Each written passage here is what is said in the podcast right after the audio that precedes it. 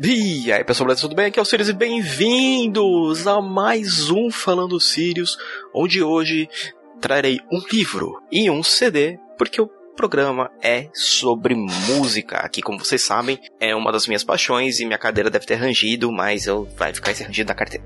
Então vamos lá. O livro é o Contador de Histórias, escrito por Dave Grohl, o frontman do Foo Fighters, lendário baterista do Nirvana, onde ele coloca suas memórias desde quando ele se apaixonou por, por música, lá quando era uma uma criancinha, até o, o, último álbum do Foo Fighters. Então é uma biografia que pega, gente, mais de 40, quase 50 anos da vida dele. É, o Dave Grohl é muito franco com tudo que ele vai, que ele põe aqui no livro. Então ele coloca desde a paixão da mãe dele por música, que foi uma pessoa que sempre é, colocou muita música para tocar na casa. O pai dele já é uma pessoa um pouco mais centrada na política do mais, já não curtia muito, né, que o filho estivesse indo pro punk rock, que afinal punk rock, né, como falava, coisa de delinquente, você virar um músico, você é um delinquente, então, é, tanto que os pais dele se separam, o pai dele era uma das pessoas que escrevia né, os discursos do, do Partido Republicano.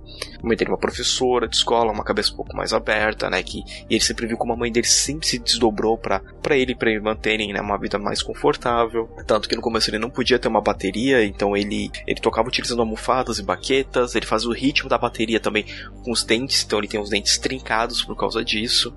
E como ele foi indo enfiando a cabeça, tipo, não, virar baterista, mas entrou pra uma primeira banda, Scream depois, e foi indo, né, até chegar no Nirvana. E nesse período dele entrar pro Nirvana, para ele, ele tinha que ter uma inspiração divina. E ele tinha um, né, um ídolo para ele, né, o deus da bateria, o John Bonham do Led Zeppelin, que realmente é um baterista fodástico. O cara manda muito bem. para quem não escutou Led ainda, tem que escutar. Led Zeppelin, uma banda maravilhosa. Então ele fala que ele sentou lá na, na garagenzinha, aí desenhou, né, o símbolo do Bohan, que seriam três círculos juntos, lembram muito o Triskel, né, o símbolo céltico, e canalizou o universo, acendeu as velhinhas e tentou chamar o espírito do cara para ajudar ele a virar um ótimo baterista. Só que com o tempo, é, ele foi percebendo que é a dedicação dele, né, que vai, tipo, fazer ele ser um grande baterista, ele sempre treinar, tocar, colocar para fora a música que tá dentro dele, né? Tipo, utilizar o sentimento que ele tem nas músicas. Isso, isso vai fazer ele um grande baterista, né? Não é ter uma intervenção divina, não, mas ele treinar. Porque o Dave ele fala que é um pouco cético, é, que quando ele já tava com uma fama lá com o Nirvana, depois que ele descobriu, né, que ele só descobriu que tinha ganhado grana realmente com o Nirvana quando ele recebeu o primeiro cartão de crédito. Aí ele, pô, tenho dinheiro, vou gastar. O pai dele virou, olha, fica calma lá, compra uma casa, investe numa casa, você tem que sair desse apartamento minúsculo que parece um cativeiro que você mora. Aí ele comprou uma casa em Seattle, que logo ele percebeu que quando ele tava num quarto, ele só tinha um colchão, a TV, né, um telefonezinho, tava lá comendo, vendo filme, uma noite meio estranha, sabe, aquela chuvinha, de repente tem uma explosão enorme que ele pensou, pronto, caiu um raio na casa, mas não, não tinha sido um raio nem nada. Aí ele foi devagarinho, saiu, abriu a porta, olhou para baixo, sentiu como se alguém no hall olhasse para ele. Nessa hora ele falou que ele voltou correndo, se jogou na cama, colocou a TV no mudo e se cobriu com um cobertor. E isso foi acontecendo direto. Tanto que depois, é, no Halloween, ele resolveu dar uma festa, né? Chamar uns amigos dele pra, sei lá, vai que a festa de Halloween espanta, né? O fantasma, só que ao contrário. E um camarada dele falou: pô, Dave, eu fui lá na cozinha pegar umas coisas e senti como se uma coisa quente passasse assim no meu pescoço. E ele falou começou a ter muito disso. Então, quando você andava na casa, sentia alguém andando atrás de você, as portas abriam sozinha. E ele falou que ele tem mania de dormir com a cara pra, pra fora, né? Não pro lado de dentro da cama pra fora. E como se alguém ficasse, tipo, nariz a nariz com ele. E ele começou a ter sonhos de uma mulher com vestido esfarrapado, tipo, ah, é. Como se tivesse ele invadido a casa dela. E, e ele teve que aprender a conviver, né, até ele conseguir uma outra casa.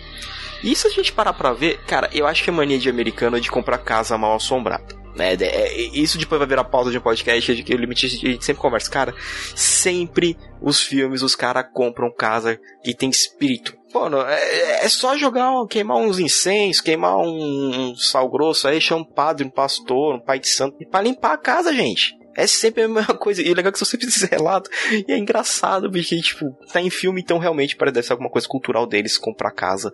Que gente morreu, gente foi. tá, tá lá enterrada embaixo. Então, é, ele comenta essa passagem. E ele é um pouco cético, né? E só que tem uma parada que ele acredita muito é em OVNIs né? Em ufologia, ele já tem uma pressão maior, que ele foi que desde criança ele, ele sonhava dele andando, dele deitado para dormir, depois ele flutuando pelas casas, cidade, como se tivesse alguma coisa lá fora observando ele. E numa consulta com uma cartomante francesa, uma ex-namorada dele levou na França, né? Quando ele tava em turnê com Nirvana por lá. Ele foi nessa cartomante, mas falou que ele tinha realmente esse contato com esses seres de fora da Terra, que ele é uma pessoa que manava uma luz muito grande azul das mãos que ajudava a confortar as pessoas, né? Então por isso que ele atraía muitas pessoas para ele.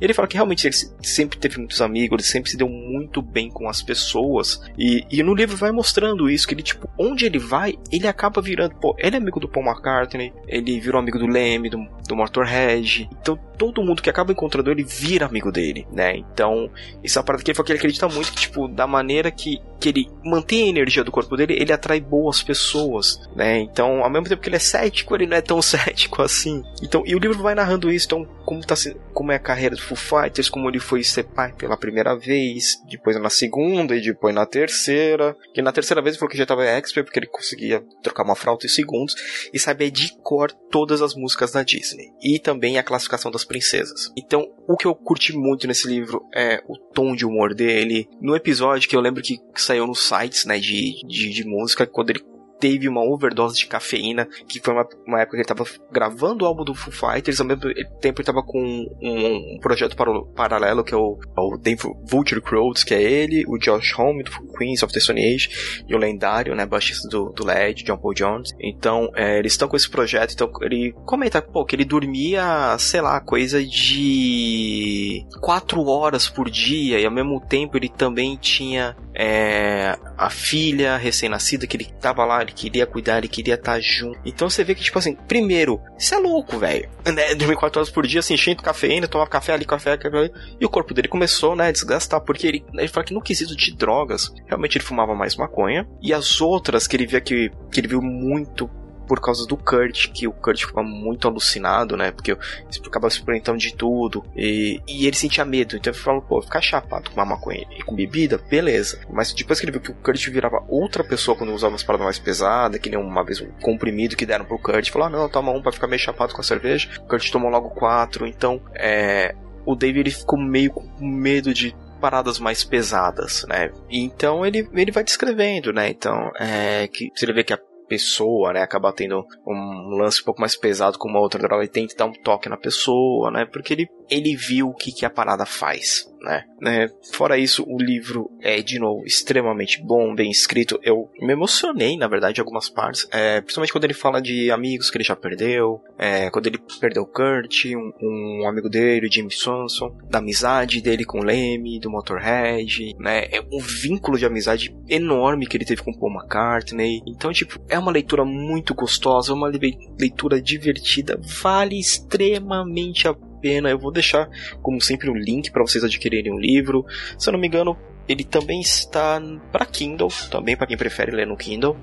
Então, essa é minha recomendação literária para vocês, o contador de história de Dave Grohl. Dave, eu amo você pra caramba, velho. Você é foda demais. Realmente, eu adoro Dave. E a minha recomendação musical, como eu falei lá no começo do programa, é o terceiro álbum da banda de power metal grega, finlandesa, húngara, Beast in Black, que soltou Dark Connection, um álbum que vai misturar cultura cyberpunk, mundo geek, videogame, anime e uma porrada de coisa. É, a banda, o frontman dela, o Yannis Papadopoulos, é um vocalista sensacional, canta pra um caramba. O Beast in Black, eu conheci eles no primeiro álbum Berserker. Berserk. E lembra o que vocês? Kentaro Miura, isso aí. A banda tem. É, eles eram fãs né, do, do mangá Berserk, quando Kentaro morreu, teve uma nota de pesar, porque foi uma parada que juntou eles, que eles eram muito fãs. É, o vocalista, o vocalista não, o guitarrista Anton, ele falou que para inspiração para fazer esse álbum, ele se, se nos chipzinhos de música que você tinha nos videogames, tipo Nintendinho, Super Nintendo, Mega Drive, que soltavam melodias que você né, tem hoje na cabeça, as melodias do Mario, do Sonic, né, de Metroid, que a gente, a gente acaba se identificando muito fácil, né, com essas músicas quando elas tocam. Então ele falou que pensou nessa forma e como também o Yannis cara, ele é um vocalista que se entrega, né, ele se entregou completamente na hora de, de gravar o álbum. Então tem um clipe muito legal da One Night in Tokyo que parece ter saído de um videogame retrô, né? Então É um álbum que vale muito a pena. Eu, né, toquei com um álbum físico. Acho que vale a pena comprar álbuns ainda hoje, se você manter uma coleção. Eu tenho uma coleção modesta, mas vira e mexe, eu tenho uma banda que eu curto. Eu vou lá na galeria do rock, que eu, ou acabo encomendando. Mas eu curto às vezes na galeria para dar uma passeada, pegar os álbuns por lá. Se você tem uma coleção, vale muito a pena. Ah, tem facilidade de streaming? Tem, mas se você pegar um álbum, colocar ele para tocar aqui, né, no, seu reprodutor de música, eu coloco às vezes no play mesmo para escutar. E você pega, você abre aqui um encartezinho, vê as letras, foto da banda. Gente, é, é uma parada muito legal. É uma parada bem da hora mesmo. Então, pessoal da Shibuya Records, muito obrigado por ter mandado o álbum para mim. É, nos próximos reviews vou falar dos outros álbuns que eles foram mandando, né? E tanto que uma coisa muito legal, esse álbum é dedicado a Kentaro Miura. Porque realmente a banda adorava muito o cara, né? Foi uma perda enorme pra gente no, no mundo dos mangás, né? Em toda a cultura geek, na verdade. Então, é, Beast in Black é uma banda que vale a pena. Se vocês quiserem uma coisa bem pegajosa deles, o álbum anterior que saiu em 2019, que é o From Hell With Love, escutem. É uma parada muito da hora. Os clipes são sempre ótimos. E essa foi minha recomendação de livro, de música.